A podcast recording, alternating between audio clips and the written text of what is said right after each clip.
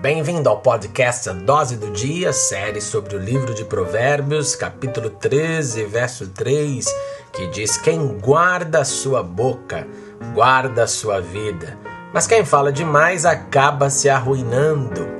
Quantas vezes brigas acontecem ou já aconteceram em nossa existência porque falamos demais ou porque não controlamos o verbo? Nós costumamos dizer que, ai, ah, falei aquilo sem pensar ou disse o que não queria dizer. Isso é verdade. Às vezes não queríamos dizer, mas na hora da fúria o controle desaparece, deixamos de guardar as palavras, falamos demais e, como diz o texto, causamos ruínas.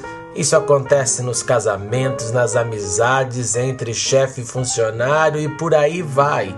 Por isso, siga o conselho da Bíblia, guarde sua boca, pense no que irá dizer. Se a palavra for trazer algum benefício, diga. Se não, guarde os seus lábios, não fale, é melhor o silêncio do que más palavras. Pense nisso e leia Provérbios, capítulo 13. Valeu!